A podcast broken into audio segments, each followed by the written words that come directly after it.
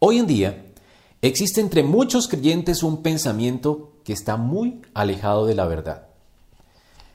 Muchos hoy en día en muchas iglesias dicen que en la medida que seamos simpáticos con el mundo, en la medida en que nos parezcamos más al mundo y seamos simpáticos con ellos, podremos ganarlos para Cristo.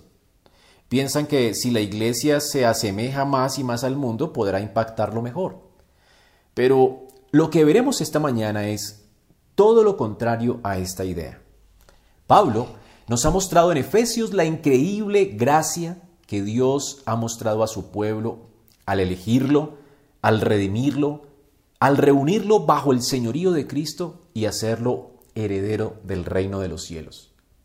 Pablo, recordemos, nos ha estado indicando en los capítulos anteriores cuál es nuestra identidad como hijos amados de Dios. Ahora, desde el capítulo 4, estamos estudiando sus exhortaciones. Pablo nos llama como iglesia a vivir como es digno de nuestra vocación, de nuestra identidad. Así que ya hemos visto que nuestra nueva norma de vida es dictada por el Hijo, por medio de los siervos que él ha equipado y ha dado como dones a la iglesia. Vimos que la ética del reino es muy superior a la ética de este mundo. Somos muy distintos, somos como el agua y el aceite. Como ciudadanos de la nueva creación, inaugurada por Cristo, Nuestras vidas se deben caracterizar por un andar en amor. Fue lo que vimos hace ocho días, siendo imitadores de Cristo. Entre nosotros, hermanos, debemos andar en amor, debemos mostrar interés en la edificación de nuestros hermanos, debemos compartir con ellos, debemos andar en verdad, en toda honestidad, procurando ser benignos, perdonándonos como Cristo nos perdonó. Ahora, mientras debemos entregarnos a Cristo y a nuestros hermanos, Pablo, ahora en el capítulo 5, versículo 3, comienza con un pero. Es decir, entréguense a Cristo, entréguense a sus hermanos, perdónenlos, ámelos, pero con este pero nos está indicando un contraste. Es decir, él quiere marcar una diferencia entre nuestra relación con la iglesia y nuestra relación con el mundo. Como iglesia somos compañeros de lucha. Como iglesia debemos recibirnos unos a otros, andar juntos, asociarnos juntos, imitar a Cristo, soportarnos con paciencia, vivir en humildad, en mansedumbre. Debemos tener comunión unos con otros. Pero, pero, con el mundo no.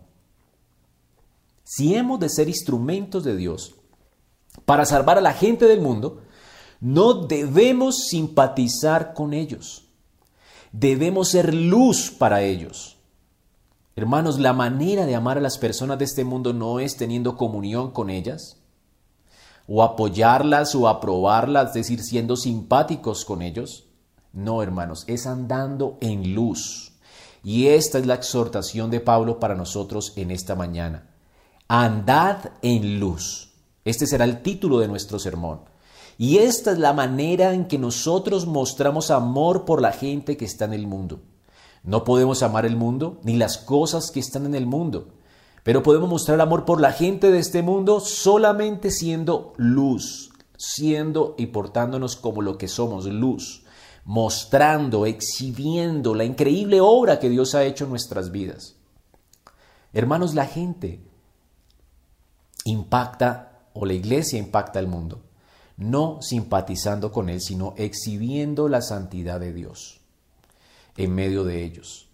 El amor de Cristo debe llevarnos no solo a andar en amor, sino a alumbrar y a exponer todo lo que se oponga a ese carácter precioso del reino al cual fuimos llamados. Pablo mismo está siendo un faro de luz para nosotros hoy en esta iglesia. Él no está negando la realidad de que existe, la realidad del pecado remanente en nuestra vida. Él está advirtiéndonos porque Él sabe y conoce que estas cosas que vamos a ver hoy todavía están en nosotros. Él está diciéndonos la verdad. Así que Él va a hablar la verdad a la iglesia sobre la lucha que tenemos contra el pecado. Y específicamente Él va a hablarnos de un pecado en particular, que tiene que ver con la inmoralidad sexual. Él va a animarnos con esta muestra, con esta referencia a este pecado. Él va a animarnos a desechar por completo lo que éramos y a vivir para la gloria de Dios. Pablo entiende que vivir en este mundo es un desafío. Como creyentes tenemos un desafío de vivir en medio de las tinieblas. Así que Pablo quiere impactar, impresionar nuestro corazón al alentarnos a vivir como lo que somos, como luz en medio de las tinieblas. Hermanos, además recordemos que servimos a Cristo, quien fue tentado en todo, mas sin pecado. Y Él es la luz del mundo, y las tinieblas no prevalecieron contra Él. Y en unión con Él estamos llamados a prevalecer entre las tinieblas. El Señor ha obrado tan, una obra tan gloriosa en nuestros corazones para redimirnos, para darnos su espíritu, ya somos luz y estamos llamados a andar en luz. Y esta es una exhortación, a ser lo que somos, luz. Pablo entonces en esta mañana tenemos en nuestro texto una motivación para andar en luz y una exhortación para andar en luz. Así que lo que estamos por considerar, hermanos, son las implicaciones del Evangelio. ¿Cómo es que debemos vivir a la luz de lo que ya somos en Cristo? Naturalmente, en este mundo la gente no le gusta pensar, pero una vez que nos convertimos en creyentes, el Señor quiere que pensemos, meditemos en lo que Él ha hecho, en lo que Él es, en las implicaciones de ser sus hijos, en las implicaciones de la salvación que Él nos ha provisto. Él quiere que pensemos, que pongamos nuestra mente, apliquemos nuestra mente a estas cosas. El cristianismo es, es una, la única religión en este mundo que usa la cabeza, que usa la mente. Todas las religiones inspiradas por Satanás, diabólicas, quieren que no uses tu mente, quieren que simplemente vivas de una manera emocional, quieren impresionar tus emociones, quieren que entres en trances emocionales, pero Dios quiere que uses tu cabeza. Dios quiere que entiendas, que comprendas lo que Él ha hecho, que entiendas sus implicaciones. Así que vamos a hablar de las implicaciones del Evangelio, vamos mejor a continuar hablando de ellas como ya lo hemos venido viendo. Ahora vamos a, entonces a, continuar con nuestro, nuestro primer encabezado y es la motivación para andar en luz. Pablo, en el versículo 3 al 6, nos da motivaciones para hacer luz, para ser lo que somos en Cristo. Dice el Señor, pero fornicación y toda inmundicia o avaricia ni aun se nombre entre vosotros como conviene a santos. Ni palabras deshonestas, ni necedades, ni truanerías que no convienen, sino antes bien acciones de gracias. Porque sabéis esto, que ningún fornicario o inmundo o avaro que es idólatra tiene herencia en el reino de Cristo y de Dios. Nadie os engañe con palabras vanas, porque por estas cosas viene la ira de Dios sobre los hijos de desobediencia. Hermanos, esta es la motivación que Pablo nos presenta para hablar, para andar en luz. Y esta motivación es, son tres cosas. Pablo nos quiere motivar con tres cosas. En primer lugar, Pablo nos motiva con la obra de Dios. Si notan, dice que hay algunas cosas que no deben pasar en nuestra vida. Es decir, fornicación, inmundicia o avaricia. No, no se dice, ni aún se nombre entre vosotros como conviene a santos. Y esto es lo que quiero resaltar en esta mañana. Como conviene a santos. Lo que Pablo quiere que en lo que pensemos en esta mañana es en la obra de Dios. Hermanos, somos santos y Él ya se ha ocupado de mostrarnos cómo es que llegamos a ser santos, habiendo sido nosotros entregados al pecado, habiéndonos eh, habiendo estado muertos en nuestros delitos y pecados, ¿cómo es que vinimos a ser santos? Por la elección de Dios, por la redención de Cristo, por la obra del Espíritu Santo en nuestra vida. Dios se entregó a sí mismo por nosotros. El Padre nos escogió. El Hijo dio su vida, su sangre en propiciación por nuestros pecados para redimirnos de la maldad y apartarnos como un pueblo suyo. Nos compró con su sangre, le costamos al Hijo su vida. Somos santos, hemos sido apartados por Dios por la sangre de Cristo y además el Espíritu de Dios ha venido a ser morada en nuestros corazones. Hermanos, esto es lo que le costó a Cristo nuestra vida. Somos santos. Él nos apartó para sí mismo por su sangre y por su Espíritu. Dios se dio completo a nosotros. Esto es lo que nos debe animar, entender que somos distintos, le costamos la vida al Hijo de Dios. El Espíritu ha hecho morada en nuestros corazones. Somos completamente, fuimos completamente apartados para Él. Fuimos comprados por Él. Le pertenecemos a Él. Esto es lo que Pablo nos está diciendo. Por esto no conviene a santos, no conviene a santos andar en fornicación, en inmundicias y en avaricias. Esto ni aún se debe nombrar entre nosotros. Hemos sido adoptados como hijos de Dios. Debemos exhibir el carácter de aquel que nos compró. Debemos en agradecimiento y fe vivir para Él, desearle a Él. Estas tres cosas que Pablo nombra acá tienen que ver con la idolatría. Si ustedes ven el capítulo, el versículo, perdón, más adelante, eh, versículo 4. Ni palabras deshonestas, ni necedades, ni truanerías que no convienen, sino antes bien acciones de gracias. Porque sabéis esto, que ningún fornicario o inmundo o avaro que es idólatra tiene herencia en el reino de Cristo y de Dios. Hermanos, estas cosas son idolatría. La fornicación, la avaricia, la inmundicia es idolatría. Fuimos rescatados de nuestra vana manera de vivir, de nuestra idolatría, de vivir para nosotros mismos. Fuimos rescatados para ser adoradores de Dios. Solamente a Él le debemos nuestra adoración. A Él debemos agradar. Debemos vivir para sus deseos, no para nuestros deseos. Así que aquí hay un pecado que Pablo nos ilustra, con el que Pablo nos ilustra cómo es que nosotros debemos andar para la gloria de Dios. Aquí hay un pecado que ilustra el andar inapropiado del mundo idólatra, que se manifiesta en actos, en palabras y en deseos. Vamos a ver cómo este pecado en particular tiene que ver con actos, palabras y deseos desordenados que no corresponden con lo que somos, santos, apartados, verdaderos adoradores. Hermanos, hemos conocido al único que satisface el alma. ¿Cómo seguir en la idolatría? Vivir para el deseo de Dios. Cuando Cristo vivió para el deseo de Dios fue un hombre feliz, ahora está en gloria, disfrutando del deleite eterno de Dios. Dios, el Padre, pudo decir de su Hijo, este es mi Hijo amado en quien me complazco. Él vivió para el deseo, para complacer a su Dios. Y esto trajo gozo y alegría. Así que estas cosas que Pablo nombra acá, que son idolatría, nos apartan de la verdadera adoración a Dios y nos dejan completamente vacíos tristes, eso trae tristeza, hermanos. Lo que Pablo está exhortándonos hoy es a vivir para Dios. ¿Por qué? Porque Él quiere nuestra felicidad, Dios anhela nuestra felicidad. Así que entiende en esta mañana que seguir en la idolatría te va a traer infelicidad. Pablo entonces nos habla de tres cosas. Inmoralidad sexual. Esto se refiere a actos sexuales ilícitos.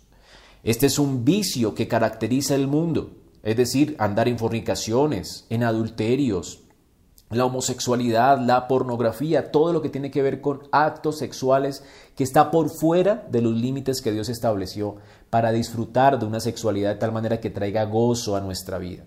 La sexualidad, según Dios, solo se puede disfrutar entre un hombre y una mujer en el contexto del matrimonio. Todo lo demás distorsiona el diseño de Dios para la sexualidad. Esto y la inmoralidad sexual está distorsionando el diseño de Dios para nuestra sexualidad. Pablo entonces dice que estas cosas no se deben ni nombrar, la fornicación, la inmundicia. La inmundicia es toda clase de corrupción en palabras, en pensamientos, bromas sucias de tono subido en cuanto a la sexualidad, que corrompen el diseño de Dios, hablan mal de lo que Dios hizo. Hermanos, palabras que tienen que ver con la sexualidad, palabras vulgares, chistes, bromas acerca de esto, no se deben hacer en medio de nosotros. Porque honramos el diseño de Dios, celebramos nuestra sexualidad, Dios nos creó. Estas cosas ni se nombren, dice Pablo. No, la inmundicia no es, no está acorde con nuestra nueva realidad como hijos de Dios. Nosotros no tenemos que burlarnos del diseño de Dios. Esto es una afrenta contra lo que Él hizo ni avaricia. La avaricia aquí se refiere al deseo desordenado por las cosas. Pero aquí, en este texto, corresponde al deseo desmedido por satisfacer la sexualidad a, toda costa, por satisfacer los deseos a toda costa. Y esto es lo que los hombres del mundo hacen, convierten la sexualidad en un Dios, quieren satisfacer su deseo por encima de la ley de Dios. Los hombres convierten entonces su sexualidad en un Dios. Así que tenemos aquí actos, palabras y acciones desordenadas que tienen que ver con la sexualidad. Tienen que ver con violar, quebrantar los mandamientos de Dios. Aquí tenemos el quebrantamiento del séptimo mandamiento, del décimo mandamiento, no codiciarás la mujer de tu prójimo. Codiciar lo que Dios no nos permite. Como lo que hizo Adán y Eva en el jardín, que codiciaron el árbol de la ciencia del bien y del mal. Ellos podían disfrutar de todo el jardín, vivir para la gloria de Dios, disfrutar de lo que Dios les dio. Pero ellos quisieron lo que Dios les prohibió.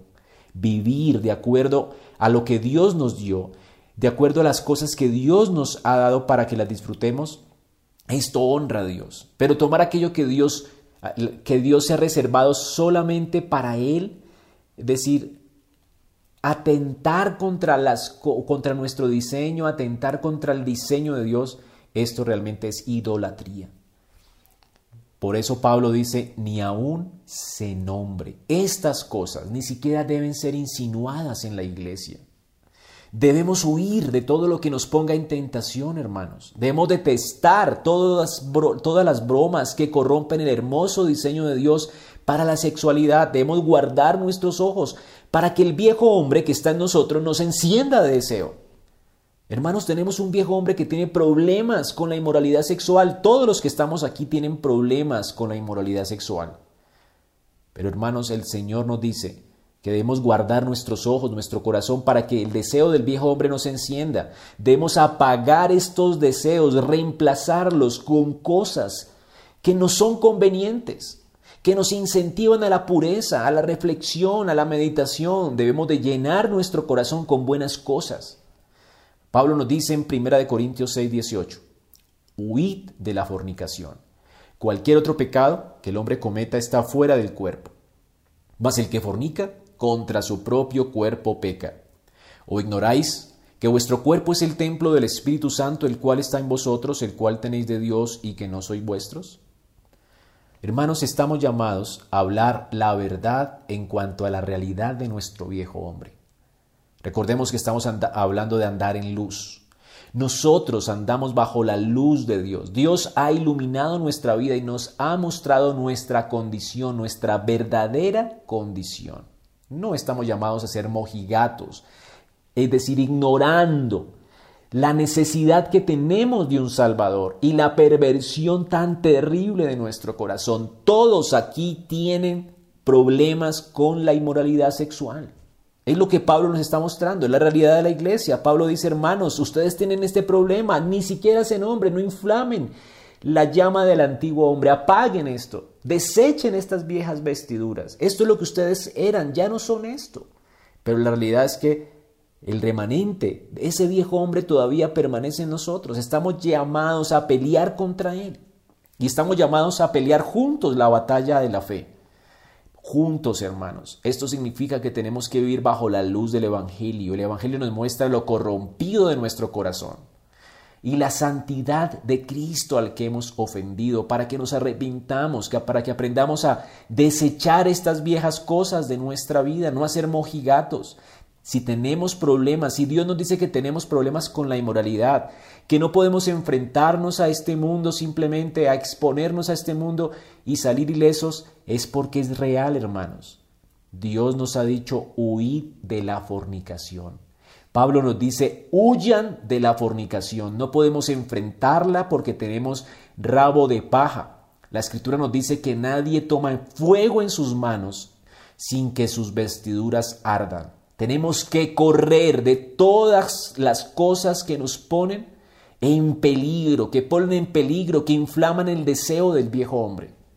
Esto significa, hermanos, que todos debemos aceptar esta verdad, la verdad de la corrupción del viejo hombre y guardarnos de la tentación. Hermanas, ustedes tienen que entender que los hombres a los que ustedes tanto aman o con los que están viviendo, las personas que están a su alrededor, están en problemas con la inmoralidad sexual. Ayuden a sus hombres, vístanse decentemente. No hay un hombre que no tenga problemas con sus ojos. Por algo los hombres de la escritura dicen, hice pacto con mis ojos, porque tenían problemas con esto. Tenemos problemas con la inmoralidad sexual. Nuestros pensamientos vuelan más rápido que el deseo de, querer agradar a Dios. Es más difícil. Hermanos, ayuden, ayuden hermanas a sus hombres. Y, también hermanos ayuden a sus esposas en las debilidades que tienen. Es difícil andar como mujeres en este mundo. Las mujeres también tienen problemas con sus pensamientos, con sus deseos. Ellas también piensan en cosas que no convienen. Y entonces tienes que ayudarles. Ayúdense, hermanos, ayúdense como esposos en sus debilidades. La palabra de Dios dice que una manera de ayudarnos es cumpliendo con el deber conyugal. Ustedes saben a qué se refiere este texto. Cumplir con el deber conyugal. Ya saben cuál es su deber. Siendo honestos también. Es una manera de ayudarnos. Es decir, no ser ignorantes con relación a las luchas que está teniendo nuestro cónyuge en estas cosas. Así que hablen honestamente sobre esto con sus parejas. Hablen, hablen de estas cosas, no se queden callados. Alguien me contó que es interesante cómo una vez me contó que al hablar, al colocar luz sobre nuestro pecado, esto de esta, esta, este fuego, este querer pecar realmente desaparece cuando ponemos luz, cuando confesamos, cuando estamos a la luz cuando estamos confesando nuestros pecados a nuestro cónyuge. Y realmente hemos hecho el ejercicio en nuestro hogar y ha sido beneficioso para nosotros. No damos por sentado que tenemos luchas con la inmoralidad sexual. Es bueno preguntarnos, es bueno darnos em, cuentas de lo que hacemos, de dónde, de dónde estamos, las claves de nuestras, con nuestras esposas, las claves que tenemos en el Internet, guardarnos de estas cosas, asegurarnos de que nuestra vida está protegida, está viviendo en luz, que no estoy ocultando nada, que no haya nada oculto en nosotros, que podamos ser transparentes. Hermanos, no oculten su vida de sus hermanos. Nosotros andamos en transparencia. Sean transparentes aún con sus cónyuges. Es la mejor persona para poder nosotros luchar juntos. Así que si tienes luchas contra esto, no el cónyuge no te va a juzgar si es creyente y si eres creyente no tienes que juzgar a, a tu cónyuge por esto porque también te pasa a ti lo mismo. Estamos hechos de lo mismo. Somos estamos cargando con este viejo hombre que lucha en estas áreas de tentación, así que seas honesto, sé honesto, di esto lo que me pasa, estas son mis luchas, tengo luchas con esto, me siento tentado en esto, no se oculten y van a ver que cuando venga la tentación, el fuego se apaga, las tinieblas se disipan cuando hay luz. Y jóvenes que están aquí, sean honestos con sus padres sobre las luchas que tienen ustedes en esta área. No se oculten, no hagan cosas en lo oculto. Y si hay algo que está oculto en sus vidas, hablen con sus papás. Papá, tengo problemas con esto. He expuesto mis ojos a la pornografía. Sean honestos, dejen que sus padres se unan a ustedes en su lucha contra estos pecados. Estos pecados destruyen, la pornografía destruye el alma, hace a un hombre pusilánime, débil, destruye su eh, eh, conciencia, destruye su vida. Pablo está aquí siendo honesto en estos versículos. Él nos habla de lo destructivo de que es este pecado para nuestra vida. Así que Pablo dice, no tenemos que enfrentarlo, no tenemos que resistirlo, tenemos que huir de él, correr de él, huir de todo lo que nos exponga a él, de toda situación que nos exponga a él. Hermanos solteros, ustedes deben ayudarse. En esta iglesia no impulsamos los noviazgos recreativos, no queremos que la gente sea novia en el sentido de tener un noviazgo sin un propósito del matrimonio. Queremos que si tienen un noviazgo se casen pronto porque sabemos lo terrible que es amar a alguien y no poder estar con él. Es horrible. Vas a querer estar junto. Así que vas a querer buscar un lugar oscuro, vivir en lo oscuro. Esto no es de hijos de Dios. Así que si están enamorados, si quieren casarse, cásense. Es mejor, dice Pablo, casarse que andarse quemando. Este pecado es destructivo. Tienes que huir de él antes de que el gozo de la vida cristiana se extinga en, en tu vida. Y tal vez si practicas este pecado, esta forma de idolatría, hermano, la conciencia se endurece. Fuimos creados para Dios, no fuimos creados para el placer. Si buscamos complacer a Dios, la alegría y el gozo en nuestra vida va a permanecer. Si buscamos complacer nuestros deseos, no fuimos creados para esto, va a haber tristeza, va, a haber insatisfacción, va a haber de realmente, no va haber lugar para el placer en nuestra vida. Así que el placer viene cuando nosotros realmente estamos buscando el placer de Dios. Pero cuando seguimos nuestro placer, no, no vamos a encontrar gratificación en vivir para nuestro placer. Simplemente tristeza, amargura, culpa, depresión. Así que el placer es un sustituto de Dios. Buscar el placer para conseguir paz, para conseguir alegría, siempre te va a dejar insatisfecho, vacío, triste. Hermano, espero que tu gozo no se pierda. Huye, huye de estas cosas. Pablo también dice, tampoco se deben nombrar entre nosotros obscenidades. Esto tiene que ver con palabras deshonestas, conversaciones obscenas. Esto no, hermanos, no tenemos que exponernos a estas conversaciones, huyan de esto. Y ni tampoco necedades, es decir, personas que quieren demostrar o que demuestran tener poca inteligencia en la manera en que hablan, conversaciones tontas, aquello que se espera oír de un borracho, de un necio. Estas cosas no se deben dar entre nosotros, nuestras conversaciones tienen que ser realmente edificantes, que edifiquen. Esto no tiene nada que ver con no tener buen humor, podemos tener buen humor, pero sin necedades, sin truanerías, tonterías, bromas groseras de doble sentido, quererles, querer sacar la, el, segundo sentido, el doble sentido a una conversación. Esto no se debe hacer en nuestras conversaciones, hermanos. Es decir, hay personas que buscan a toda costa en cualquier conversación hacer de esa conversación algo no serio, algo liviano.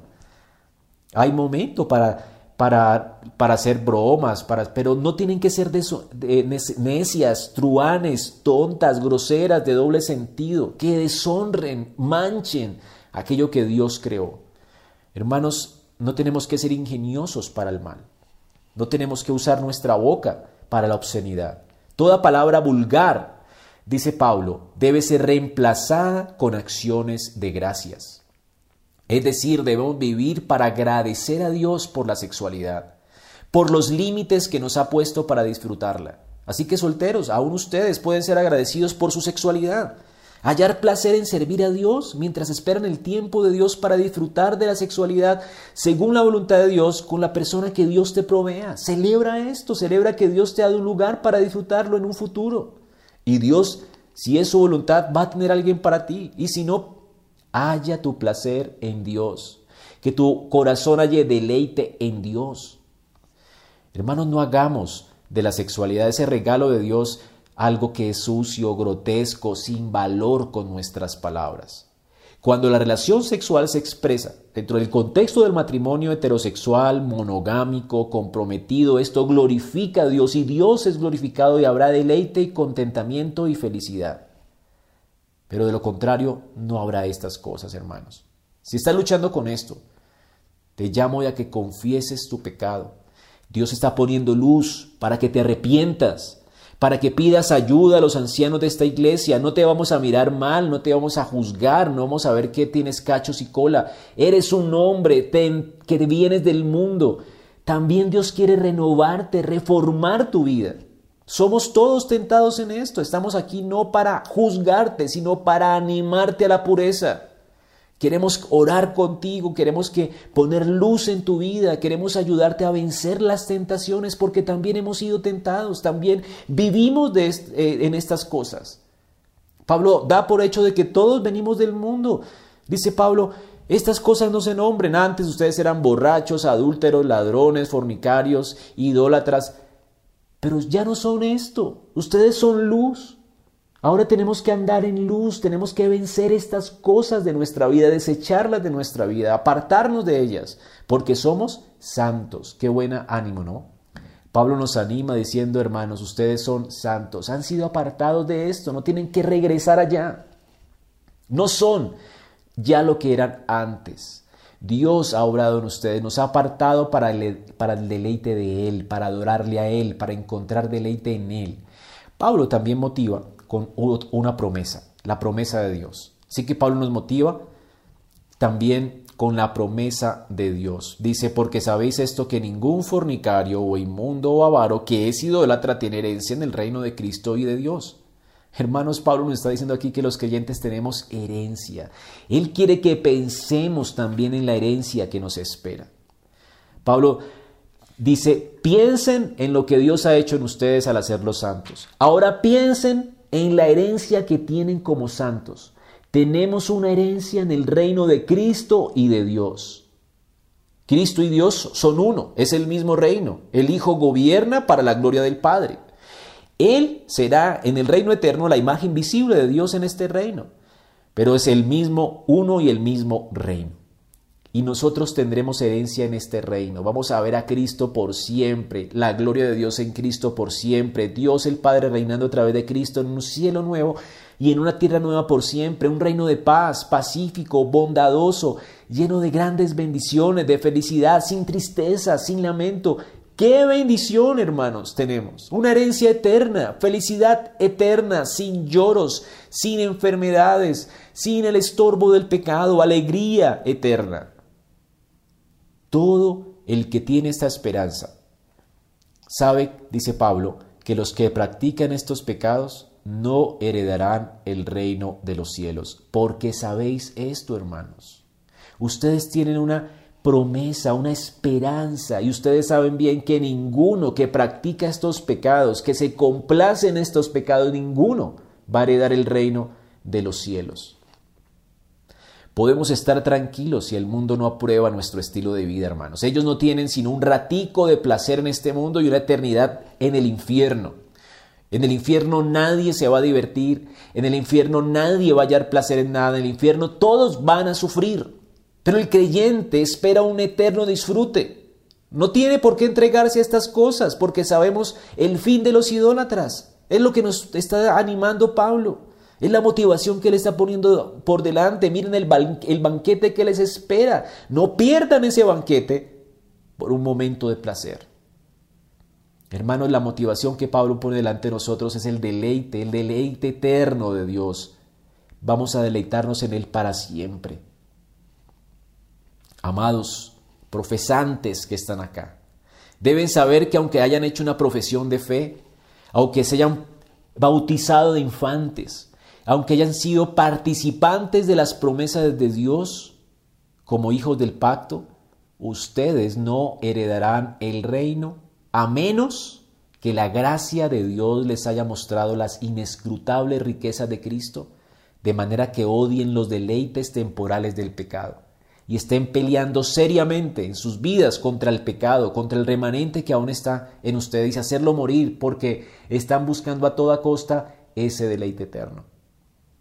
Ojalá no haya aquí ningún profano como Esaú, que menospreció, siendo él receptor de las promesas de Dios, menospreció las promesas de Dios, las riquezas eternas, por un plato de lentejas, por satisfacer un apetito carnal un placer del momento. Y luego la dureza de su corazón lo llevó a la apostasía y nunca Dios más le dio momento para arrepentirse. Él no pudo volver a arrepentirse. Esto es lo que nos ilustra Hebreos 12:15. Miren bien, no sea que alguno deje de alcanzar la gracia de Dios, que brotando alguna raíz de amargura os estorbe y por ella sean contaminados. No sea que haya algún fornicario o profano como Esaú, que por una sola comida vendió su primogenitura. Menospreció las promesas de Dios, ya sabéis que aún después, deseando heredar la bendición, fue desechado y no hubo oportunidad para el arrepentimiento, aunque la procuró con lágrimas. Dios no le dio arrepentimiento a este hombre, se endureció en su corazón, siguió idolatrando sus deseos, se convirtió en un hombre profano, apóstata, que menospreció las promesas del Evangelio. Y Pablo nos dice en Hebreos, en la iglesia hay gente así, ojalá no las haya. Este es un pecado que puede apoderarse de tu corazón, puede separarse de todo lo que es verdadero, de verdadero valor para tu vida. El Señor dice en Mateo 7:21, no todo el que me dice Señor entrará en el reino de los cielos, sino el que hace la voluntad de mi Padre. Hermano, tu estilo de vida revela la autenticidad de tu profesión de fe. Una profesión de fe es auténtica cuando está luchando en serio contra el pecado. Esta verdad debe tratarse con cuidado también entre nosotros, hermanos. El Señor nos está mostrando aquí esto para que nos probemos a nosotros mismos. Pero debemos presumir lo mejor de, de nuestros hermanos, entendiendo que las promesas del nuevo pacto son increíbles. Dice la palabra de Dios en Jeremías 31, 33, este es el pacto que haré con la casa de Israel, dice Jehová. Daré mi ley en su mente, las escribiré en su corazón y seré ellos por Dios, y ellos me serán por pueblo, y no enseñará más ninguno a su prójimo, ni ninguno a su hermano diciendo conoce a Jehová, porque todos me conocerán. Desde el más pequeño hasta el más grande, dice Jehová. Hermanos, estamos expectantes de que todos aquí no apostaten de la fe por esta promesa. Porque Dios ha prometido que Él va a llevar a su pueblo a la perseverancia. Por eso nos exhorta y nos anima como lo está haciendo Pablo. Santiago dice, sepa que el que haga volver al pecador de su error, salvará de muerte un alma y cubrirá multitud de pecados. Tenemos que exhortarnos mutuamente, alumbrarnos mutuamente para juntos eh, heredar las promesas de Dios. Si nuestra exhortación falla, hermanos, debemos aún tener esperanza. Esa fue la actitud de Pablo frente al pecador, al pecado de la iglesia en Corintios. En Corintios, 1 Corintios 1, 6 y 9, 9 al 11 dice, ¿No sabéis que los injustos no heredarán el reino? No erréis, ni los fornicarios, ni los idólatras, ni los adúlteros, ni los afeminados, ni los que se echan con varones, ni los ladrones, ni los avaros, ni los borrachos, ni los maldicientes, ni los estafadores, heredarán el reino de Dios. Esto erais algunos, mas ya habéis sido lavados, ya habéis sido santificados, ya habéis sido justificados en el nombre de Jesús y por el Espíritu de nuestro Dios. Pablo tenía esperanza en la iglesia de Corintios. Hermanos, Atiendan a estas cosas. Dios nos ha dado preciosas promesas. Aquí está el ánimo que Dios nos da para apartarnos de las obras del mundo. La obra que Dios ha hecho en nosotros, Él nos ha hecho distintos y las promesas de Dios, pero también el juicio. Pablo dice aquí que estas cosas, este juicio vendrá sobre los hijos de desobediencia. En el tiempo de Pablo, los gnósticos enseñaban que todo pecado corporal podía cometerse sin ningún problema, pues no podía dañar el alma. Una cosa era el alma y otra cosa era el cuerpo. El cuerpo lo podríamos entregar a la fornicación, pero esto no dañaría el alma, decían los gnósticos. Hoy en día hay muchas iglesias que enseñan esto, hablan cómo es que Dios nos ama tanto, que a pesar de que vivimos en pecado, Él no dejará que ningún hombre vaya al infierno. Estos son los universalistas, no importa en lo que creas, Dios ha provisto una salvación en Cristo para todos los hombres, no importa cómo estén, no importa si están engañados, no importa si viven en pecado, Dios los ha salvado. Esto es lo que cree la iglesia católica. Esto es abominable, hermanos. Es una enseñanza engañosa. Pablo dice que son palabras vacías. No, una persona no se salva si no se aparta de la maldad para vivir para Dios. La salvación de Dios se manifiesta en una persona que está constantemente viviendo en santificación. La verdad de Dios, que por todas las cosas que nombramos dice, aquí vendrá la ira de Dios sobre estas cosas. Todos los que conocen la ley de Dios y viven en desobediencia voluntaria, la ira de Dios se va a manifestar en ellos, en el presente, dice aquí Pablo. La ira de Dios se manifestará a ellos hoy y en el futuro irán al infierno. Y tú dirás, pero algo de fornicación de vez en cuando no nos mandará al infierno. Pero mira, Dios perdonó a David y él fue restaurado. Hermano, tienes que usar tu cabeza, pensar más al respecto. David, a causa del pecado, destruyó una familia, trajo destrucción a una nación, trajo muerte a su descendencia, trajo división a su familia. La gente que amaba, la gente que él amaba, toda la destruyó. Todo por causa del pecado del placer y lo peor ofendió al Dios que amaba. Sus huesos dice que se envejecieron y se inflamaron en su gemir todo el día a causa de su maldad. ¿Quieres esto para ti? Sí, David pecó. Sí, Dios tuvo misericordia de él. Sí, la gracia lo salvó. Pero ¿a qué precio? Todo lo que cuesta el pecado. Pero hay muchos que aún han pecado como David, como Esaú, que se endurecieron en su corazón y Dios no les dio oportunidad para el arrepentimiento. Quizás tú seas uno. Así que no digas un poco de pecado, no hermanos, tienes que huir de esto o aborrecer estas cosas. Aquellas personas que viven en inmoralidad sin arrepentimiento, dice Pablo acá, lo único que les espera es el infierno, el juicio de Dios hoy y el infierno en el futuro.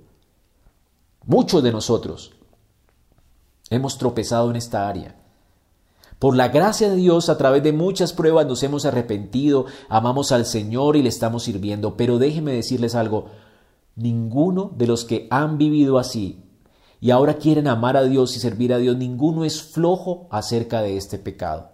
Sabemos que este pecado es terrible. Sabemos de la amargura que trae, de la vergüenza que trae, de lo terriblemente ofensivo que es hacia Dios. Así que esto esta, vergüenza, dice Pablo, esto es vergonzoso. No la queremos más en nuestra vida. Alguien que ha sido apartado por Dios, alguien que tiene la luz de Dios, está viviendo para agradar a Dios, está luchando seriamente contra el pecado, haciendo pacto con sus ojos, haciendo resoluciones en su vida para usar su boca para el bien. No hay nadie que peque en esta área sin arrepentimiento, sin remordimiento, sin arrepentimiento, que continúe así y que vive una vida de, inmoralidad en esta área y que al mismo tiempo ame y confíe en Cristo para su salvación. Esas personas no existen, hermanos. Pablo nos dice que no hay nadie que vaya a ser absuelto al final si permanece en estos pecados. No deje que ningún líder religioso, que ninguna secta cristiana venga y le asegure, vengan, vengan, vamos, Dios no va a condenar a nadie por eso. El apóstol Pablo dice que nadie os engañe con palabras vacías, son promesas vacías, tontas, sin sentido. Querido amigo, este camino eh, te va a llevar a la destrucción, dice Pablo. Y Pablo por amor nos está advirtiendo, ¿vale la pena entregarnos a la ira de Dios, ser entregados a la ira de Dios por un momento de placer? ¿Vale la pena entregarse a la idolatría a la luz de la eternidad, a la luz de las promesas de Dios?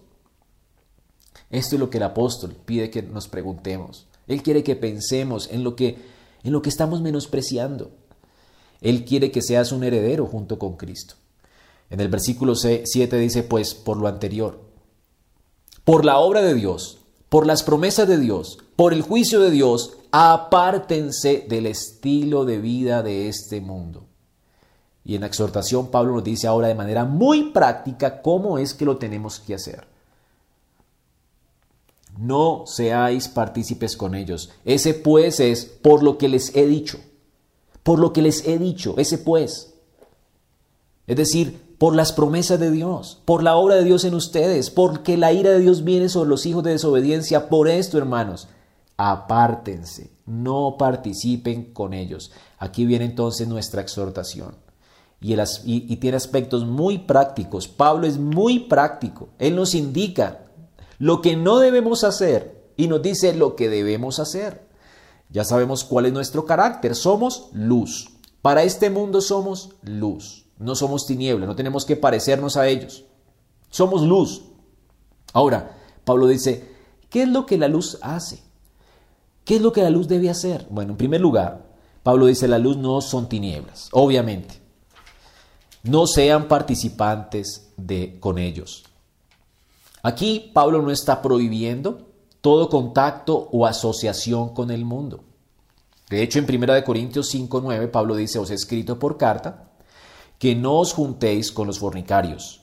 No absolutamente con los fornicarios de este mundo, con los avaros o con los ladrones o con los idólatras, pues en tal caso sería necesario salir del mundo. Pablo no está diciendo aquí que no nos asociemos con el mundo, la frase debe traducirse mejor como no sean cómplices, es decir, no participen de sus obras. Esta sería la traducción correcta.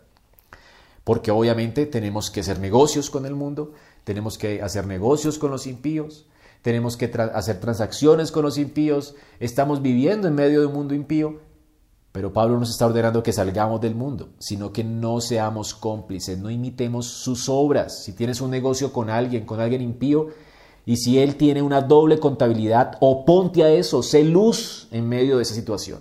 No sigas su camino. Sé recto en tus cosas. Ahora, no tienes que desasociarte de él. Si él quiere, ah, entonces no voy a trabajar contigo, si no somos tramposos, entonces, pues deja que se separe. Pero tú tienes que ser luz. Esa es la idea de Pablo acá. No ser cómplices, no caminar según sus obras. Y Pablo nos ofrece razones para que no participemos de las tinieblas. Noten que Pablo quiere eh, que nuestro pensamiento se ponga en ejercicio, se ejercite. Pablo dice, ¿por qué? ¿Por qué, hermano, no tenemos que ser cómplices? En primer lugar, porque ustedes antes eran eso. Antes eran tinieblas, antes ustedes hacían las obras de Satanás, sus obras eran sin fruto, vacías. Antes éramos ignorantes, sin conocimiento de Dios, sin el poder de Dios en nuestra vida, en tinieblas, esclavos a Satanás, al pecado, al mundo. Estábamos bajo la ira de Dios. Penning, un comentarista, dice, no solamente nosotros habíamos sido guiados por las tinieblas, sino que estábamos bajo la influencia del paganismo impío. La iglesia misma era una mala influencia. Así que ellos disfrutaban de la inmoralidad grosera y de la impiedad. Así que el mundo no solamente nos influencia, nosotros influenciábamos, influenciábamos a este mundo. Éramos tinieblas y vivíamos en tinieblas. Esta era nuestra condición. Guiábamos a otros hacia el mal y estábamos influenciados por el mal. Esta era nuestra precaria condición. Así éramos todos, dice Pablo, pero ahora ustedes son luz. No dice que andamos en luz, sino que somos luz. Y esto es increíble, qué contraste tan maravilloso. Ahora hacemos las obras de Dios, no nuestro deseo ni las del diablo. Fuimos creados para buenas obras por Dios. Estamos viviendo en la libertad que el Hijo de Dios nos ha dado mediante la redención. Vivimos bajo la dirección del Espíritu. Tenemos esperanza de vida eterna. Participamos de la herencia de los santos en luz. No iremos al infierno.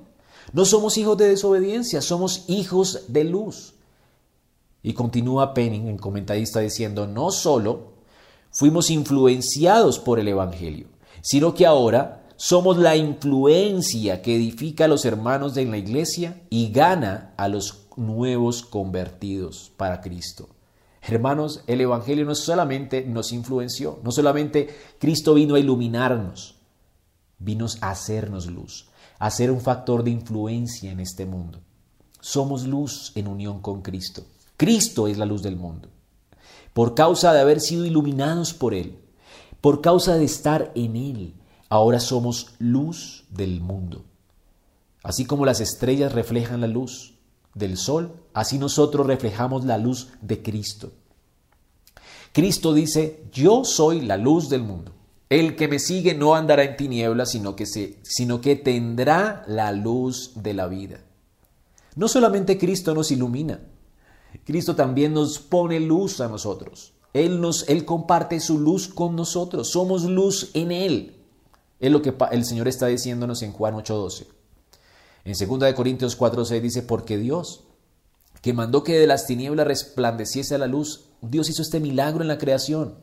Él también hizo en nuestros corazones para la iluminación del conocimiento de la gloria de Dios en la faz de Cristo. Tú conociste a Cristo y Dios hizo este milagro que hizo en la creación, hizo que de las tinieblas en tu vida resplandeciese la luz el día que conociste a Cristo íntimamente. Ah, hermanos, nuestras actitudes, nuestros pensamientos, nuestras palabras, nuestras acciones tienen que coincidir con lo que somos. ¿Qué somos? Luz en el Señor. Luz en el Señor. ¿Y esto cómo se nota? Pablo es muy práctico. Dice, hermanos, ¿cómo es que se va a notar esto? ¿Cómo es que tú eres luz? ¿Cuál es el fruto de la luz? Pablo nos habla de los frutos de la luz. Algunas traducciones dice el fruto del Espíritu, pero la verdad es que aquí está hablando de los frutos de la luz, es decir, cómo se evidencia que alguien es luz. Tú ves una llama y tú ves que tiene ciertas características. Bueno, hay ciertas características que tenemos como luz. No siempre se van a ver estas características. Leíamos en Isaías que Cristo vino no a apagar el pábilo que humea. Algunos pábilos en el Antiguo Testamento tenían un aceite, tenían una mecha. Esa mecha ardía y por causa de que esa mecha se iba consumiendo, quedaba un carbón en la mecha y comenzaba a echar humo. Y aunque estaba encendida, la luz no se veía por tanto humo. así que el sacerdote tenía que cortar el carboncillo de la mecha para que esa luz alumbrara más. Muchos de ustedes no, a veces tienen estas cosas ya, son ya luz, pero por causa del pecado, esa luz no se nota, no se ve, se ve tenue. Cristo no quiere que nosotros eh, vivamos de esta manera. Con tanto humo que no se vea su luz, quiere quitar, no quiere apagar el pábilo, sino que quiere que el pábilo ilumine, que sea más. Pero todas estas cosas ya están en todo hijo de Dios que está en luz. Aunque de manera tenue, en algunos está, pero tiene que estar. Si no está, no eres luz. El Señor está indicándonos aquí qué es la luz. No está diciéndonos lo que tenemos que hacer para hacer luz. Tú no tienes que hacer nada para, hacer luz. Tienes que estar en Cristo. Si te has arrepentido de tus pecados, si estás en Cristo, si amas a Cristo, si eres un discípulo de Cristo, estas cosas deben estar en ti. ¿Cuáles son? Pablo dice, este es el carácter de la luz, toda bondad. Tiene que ver con la relación que tenemos con otras personas. Al considerar nuestra pecaminosidad, tenemos misericordia con otros. No pagamos mal por mal, como dice Tesalonicenses 5:15. Somos benignos para con todos. Esto es bondad, tiene que ver con nuestra relación con la gente. Una persona que es luz es bondadoso con los demás, es paciente con los demás. Usa sus palabras no de manera hiriente con los demás, saben que los demás son imágenes de Dios. Él ha entendido que el hombre, aunque es pecador, es imagen de Dios, por eso lo respeta. Un hombre entiende que tiene que honrar a sus semejantes, tiene que servir a sus semejantes, aún a sus enemigos, porque son imagen de Dios, los respeta, vive en bondad. Si una persona no ha entendido esto, entonces no es luz. La luz, alguien que es luz también se deleita en la, en la justicia, dice, justicia, deleite de hacer lo que es agradable a los ojos de Dios. Esto es la justicia, así que tiene que ver con nuestra relación con Dios. La, persona que es luz se deleita en hacer lo que le agrada a Dios y odia todo lo que Dios aborrece, todo lo que desagrada a Dios.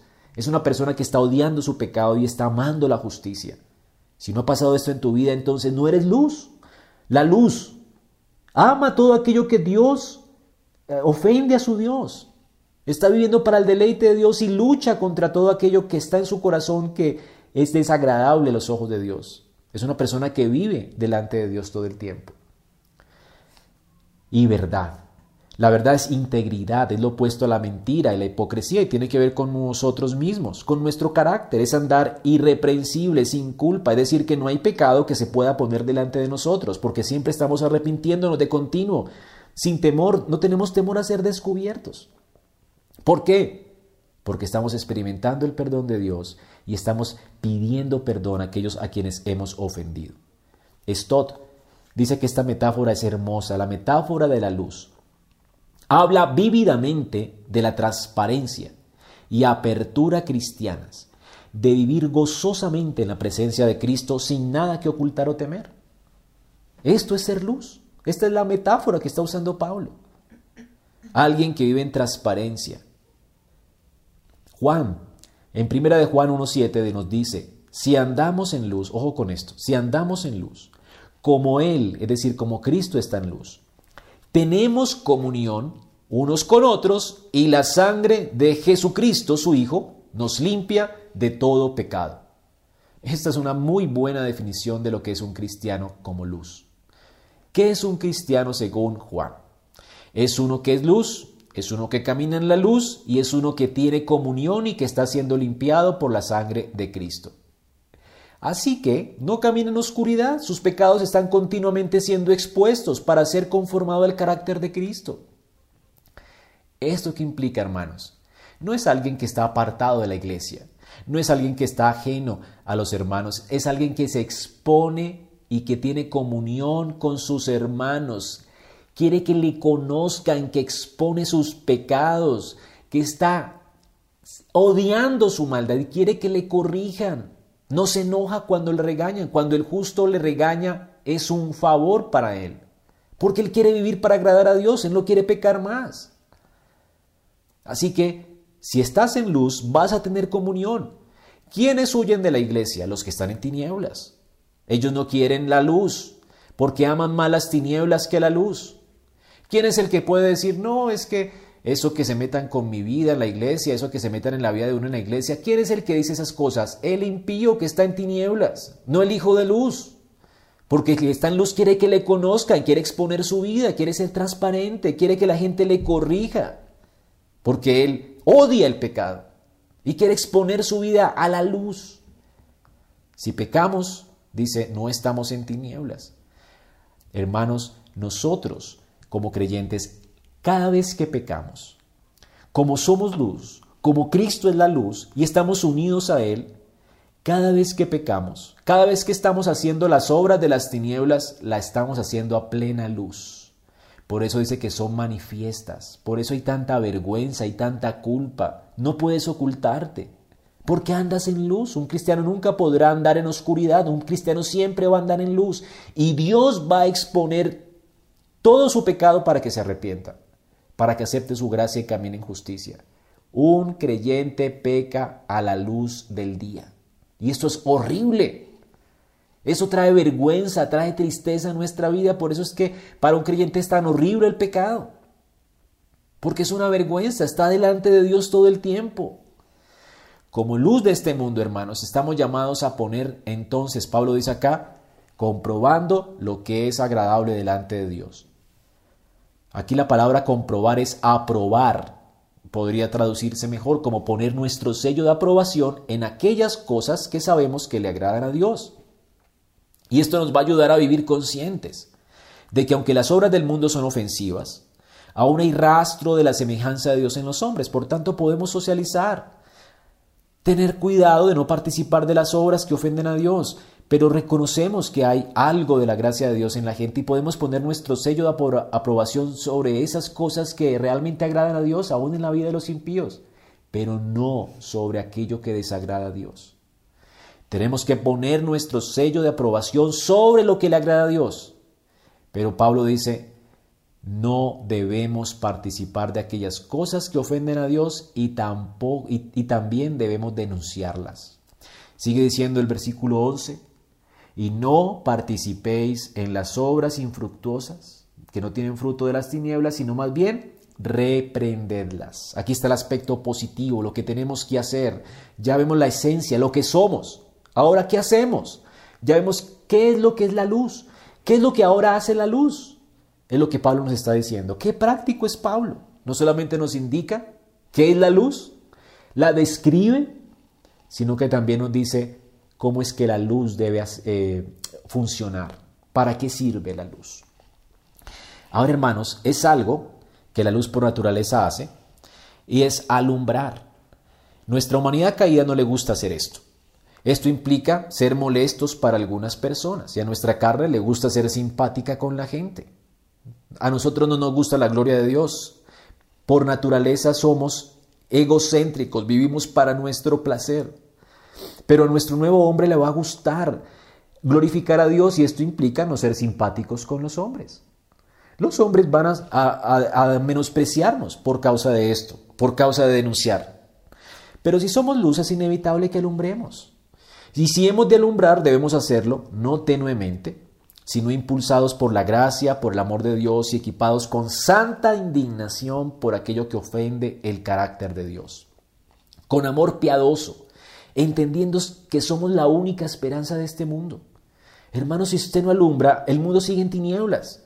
Así que debemos sin temor hablar. Y Pablo nos da la razón porque esto es vergonzoso, es una vergüenza lo que la gente hace en secreto. Hermanos, las obras de este mundo son una vergüenza, envilecen al hombre, traen vergüenza, traen destrucción a sus vidas. Así que si amamos a los hombres, iluminémoslos. Esto es vergonzoso, los destruye. Ahora, ¿cómo sabrán ellos que están en tinieblas si tú no alumbras? Ahora, hermanos, ¿cómo podrás decir que tú amas a alguien si no hablas? La Biblia dice, vosotros sois la luz del mundo. Una ciudad sentada sobre un monte no se puede esconder, ni se enciende una luz y se pone debajo de un almud o debajo de una mesa, sino sobre un candelero y alumbra a todos los que están en casa. Tú fuiste llamado para alumbrar tu casa. Fuiste llamado a ser luz delante de los hombres, como dice Pablo. Fuiste llamado a exhibir las buenas obras tuyas que Dios ha preparado para ti para que glorifiquen otros al Padre que está en los cielos.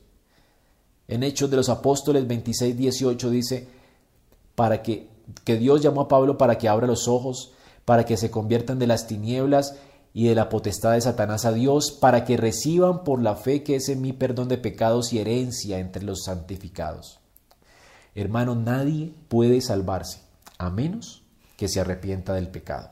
Y nadie puede arrepentirse del pecado a menos que se haga manifiesto su pecado por la luz. Calvino nos dice, seremos tenidos por cómplices de los malos, si nos hemos hecho ciegos y sordos cuando se trata de impedir el mal y oponernos. No debemos permitir que el honor de Dios sea manchado y que toda honradez sea destruida sin decir una palabra. Denunciemos el mal. Declaremos tanto como nos sea posible que nos desagrada. Y si no podemos impedirlo, que no nos cansemos de hablar. Por otra parte, mostremos que no tenemos ningún amor ni, ni humanidad nosotros cuando permitimos que otros sean pisados o ultrajados. Debemos defender al inocente, porque les deberíamos tender la mano y después las almas van a la perdición. Y nosotros no ofrecemos ningún remedio cuando Dios nos ha puesto en este mundo en su lugar para salvar lo que está perdido. Nuestras palabras, hermanos, nuestra forma de vivir debe iluminar a otros. Es nuestra responsabilidad si somos luz. Denunciamos las obras del mundo cuando vivimos sujetos a Dios. Denunciamos las obras del mundo cuando vivimos según el diseño de Dios en nuestro hogar, en nuestra vida, en nuestro trabajo, adorando a Dios, no en idolatría, sirviendo a Dios, no en nuestros deseos, intereses, cuando vivimos en bondad para con otros, en rectitud para con Dios y en verdad, llamando pecado a lo que Dios llama pecado, estamos exponiendo las tinieblas cuando estamos confesando nuestro pecado, pidiendo perdón al, al que ofendemos, cuando el nombre de Dios es manchado aún por nuestro propio pecado.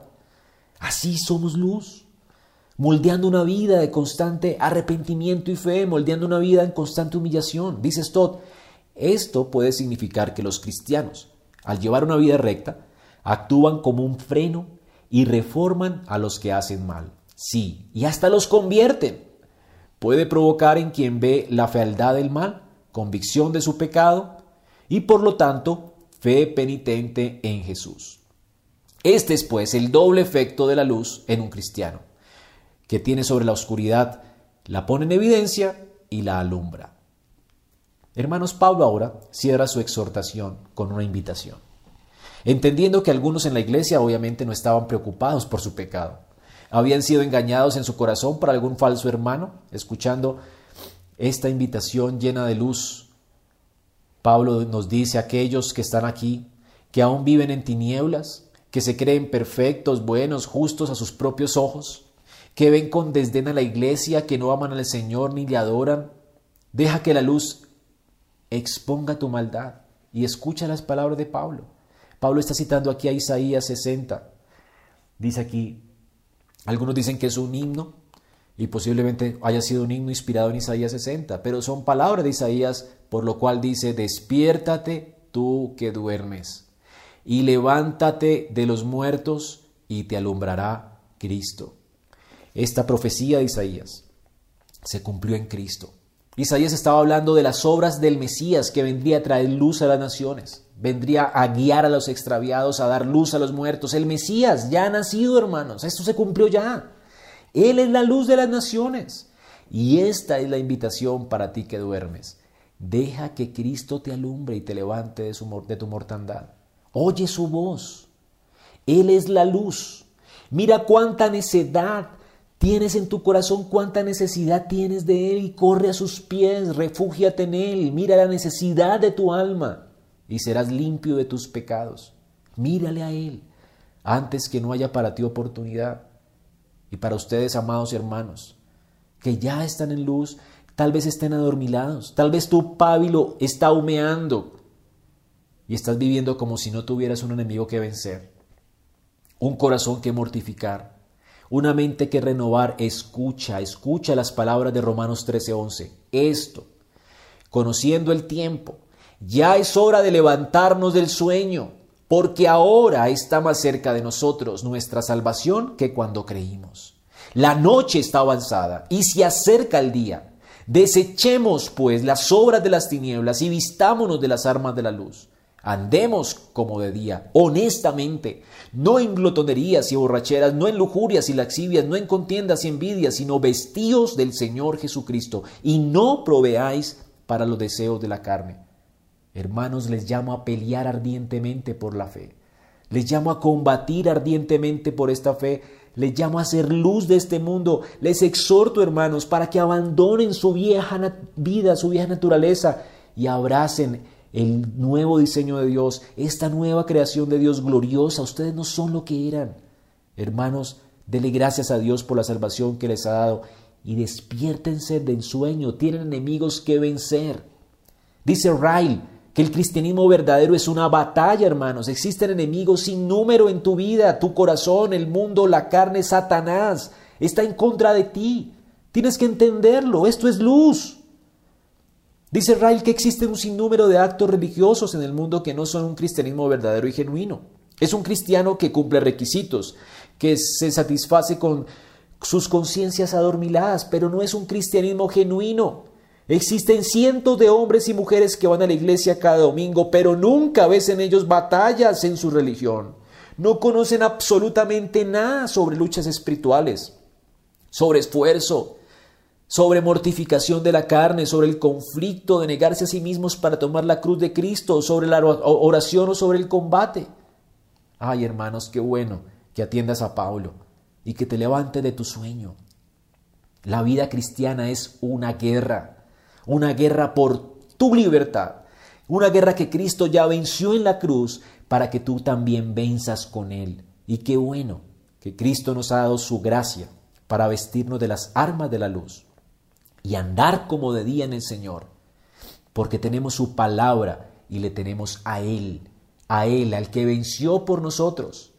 Así que tú también vas a vencer. Las tinieblas no prevalecerán contra la luz. Demos gracias a Dios en esta mañana.